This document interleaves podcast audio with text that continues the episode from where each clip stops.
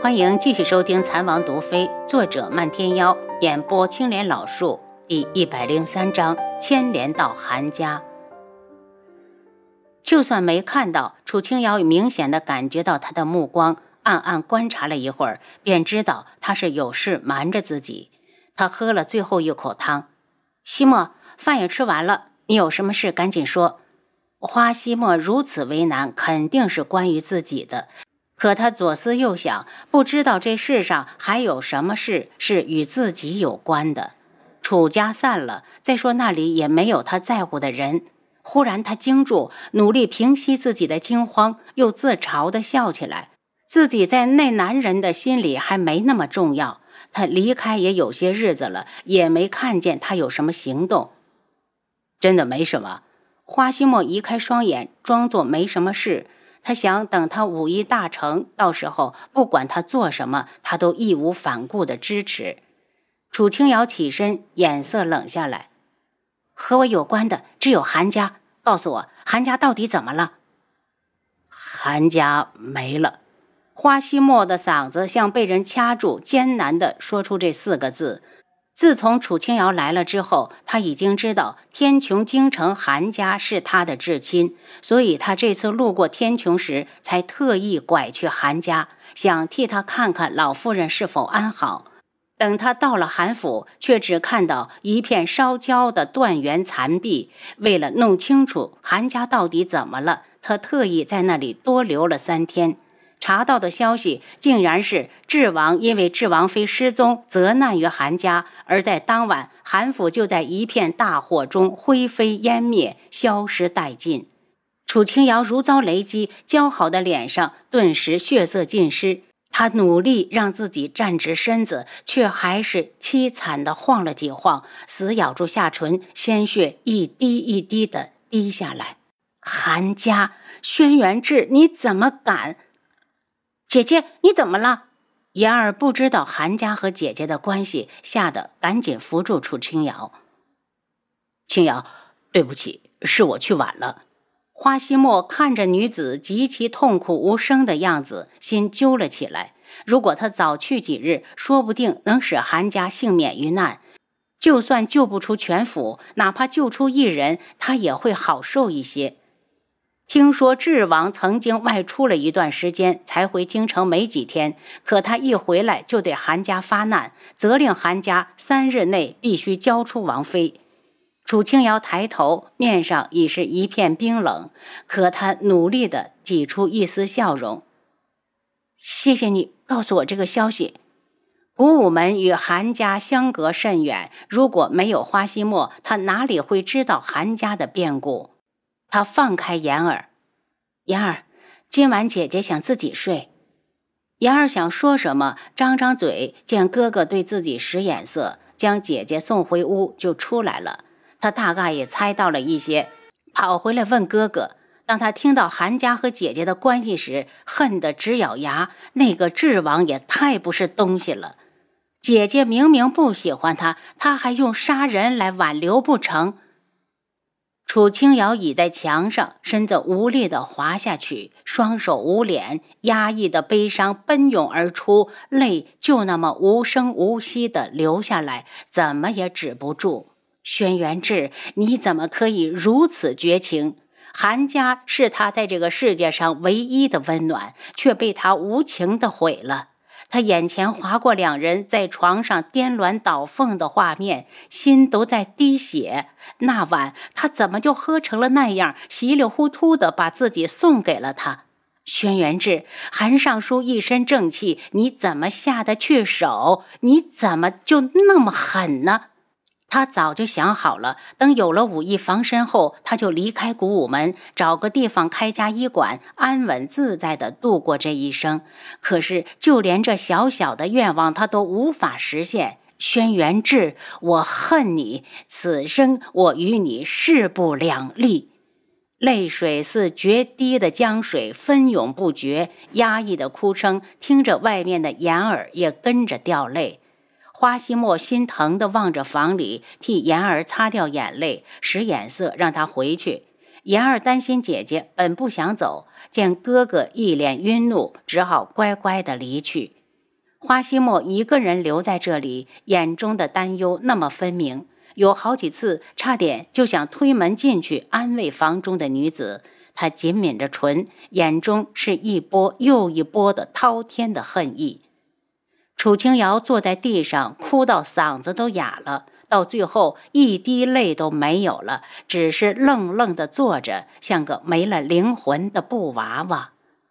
当晨曦的光线透过门缝射进屋里时，花希墨推开房门，心不由得一疼。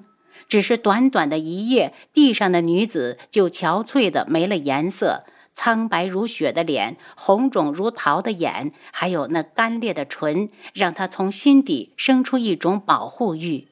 这个女子，他想护在自己的羽翼下，这辈子都不会她再让她哭。他伸手轻轻扶起她，青瑶，我扶你上床睡一会儿。他咧了下嘴，发出沙哑难听的声音。我想回天穹。他一定要亲自去看一眼韩府。也许花希墨只是看错了，老夫人还好好的待在那里，像以前一样等着他去看他。还有舅舅、舅母和表哥，他们一定还活着。一定是花希墨看错了，眼角又有泪落了下来，顺着脸颊滑进嘴角，咸咸的。花希墨伸出手帮他擦一擦，又觉得与理不合，只好又收回去。收拾一下，我陪你去。他放开他，走了出去。楚清瑶对着镜子看了一下镜中狼狈的自己，觉得心都在滴血。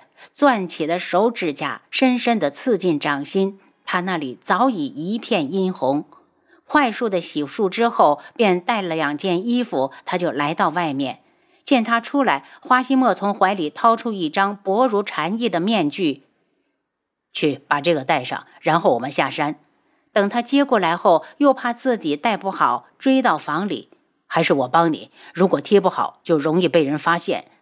楚清瑶坐下，在他的提示下闭上眼睛，只觉得他在自己的脸上抹了层什么，然后就一个薄薄的、几乎是没有重量的东西贴了上来。不一会儿，就听他说：“好了，你睁眼看看。”铜镜里是一张完全陌生的脸，肌肤白皙，圆圆的脸盘。他端详了半天，转身和花希墨下山。到了山下，已经有人牵了两匹马等在一旁。他心一痛，想到了曾经和轩辕志同乘一骑的往事，深吸一口气，当先上马，走吧。两人披星戴月的赶路，恨不得插上双翅，直接飞到天穹。在一个清风习习的傍晚，两人终于进了天穹京城。京城和他离开时没什么两样，因为天马上就要黑，摊贩们一边往回收拾东西，一边说笑。炊烟四起的天空有艳丽的晚霞，随着夕阳的下沉，到最后什么都看不见了。两人选了离韩府较近的客栈住下，等到月亮升起来后才过去。对着眼前的焦土残垣，楚清瑶直直地跪了下去，泪再也控制不住。韩家因他而灭，他是罪人，他对不起娘，更对不起老夫人。闭上眼睛，仿佛还能听见老夫人的笑声。他对着正屋的方向砰砰砰磕了三个响头。他有很多话想对外祖说，可他没脸说。他甚至想以死谢罪，可他不能。韩家的大仇未报，他没资格去死。他这一跪就是一宿。当四周的府邸人声喧闹起来，花希墨把他拉起来，再跪下去，他的腿就残了。楚清瑶的两腿早就没了知觉，花希墨抱着她离开韩府。他们又在京城留了两天，不管怎么打听，结果都是一样的，都说因为智王妃的失踪，轩辕志曾经迁怒于韩家，而在当晚，韩家就在一场突来的大火中消失了。据说那场大火烧了三天三夜，韩家从主子到下人全都死在了大火里。楚清瑶目眦欲裂，眼中寒光凛凛。轩辕志，总有一天我要让你血债血偿。我已经安排好了人手，只要智王一离开京城，暗杀他的人就会出手。花希墨眼中带着担忧，他不想他活在仇恨里，这个仇他替他报，他经历过的，他不想让他承担。当年娘亲被人杀害，不只是给妍儿造成了不可磨灭的伤痛，对他也一样。他恨他无能，没能保护好亲娘。楚清瑶的双眼渐渐有了温度，他的话让他很感动，可他还是摇头。这个仇我一定要亲自去报。古武门远在九月国，本来与智王府毫无恩怨，他已经害了韩家，不能再连累他。他不是一个人，他还有言儿，还有古武山上的老老少少。花希墨一愣，为什么？他是真心的想帮他分忧。智王势大，可他花希墨还不惧，想杀他虽然难了点儿，可还不是没有可能。再说他一个弱女子，想要杀了智王，要等到何年何月？因为只有这样，祖母才能安息。他向前走了几条街，远远地注视着智王府，从苍白的唇里吐出一句：“轩辕志，你别死，等我回来。”轻轻的低喃，似情人间的低语，又似恋人之间的告白。只有身侧的花希墨知道，他是真的恨透了轩辕志，他只想亲手杀他。去水云斋看看，我怕青羽会一时冲动搭上性命。很久之后，他淡然开口：“有些仇恨只需要铭记在心。”到了水润斋，两人以采买市口的借口被伙计带到了后院。花公子，青羽一眼认出了花希墨。青羽姑娘，你看谁来了？花希墨指了指楚清瑶。青羽看了几眼楚清瑶，根本不认识。花公子，小女子与他不相识。青羽。楚清瑶喊出这两个字时，眼圈早就红了。青羽愣住，这个声音是主子的声音。他快速的走上前，不确定的道：“你是主子？”您刚才收听的是《蚕王毒妃》，作者漫天妖，演播青莲老树。